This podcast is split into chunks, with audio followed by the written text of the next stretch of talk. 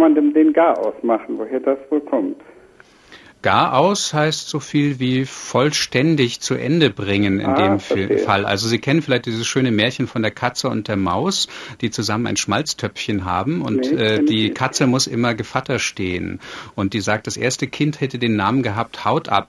Da hat sie nämlich vom Schmalztöpfchen die Haut schon mal weggefressen Aha. und das zweite Kind soll heißen Halb aus und dann hat sie eben die Hälfte des Schmalztöpfchens gefressen und das dritte Kind heißt dann Gar aus. Verstehe. Also es ist vollständig zu Ende. Okay. Und jemand im Garhaus machen heißt sein Leben zu einem Ende bringen.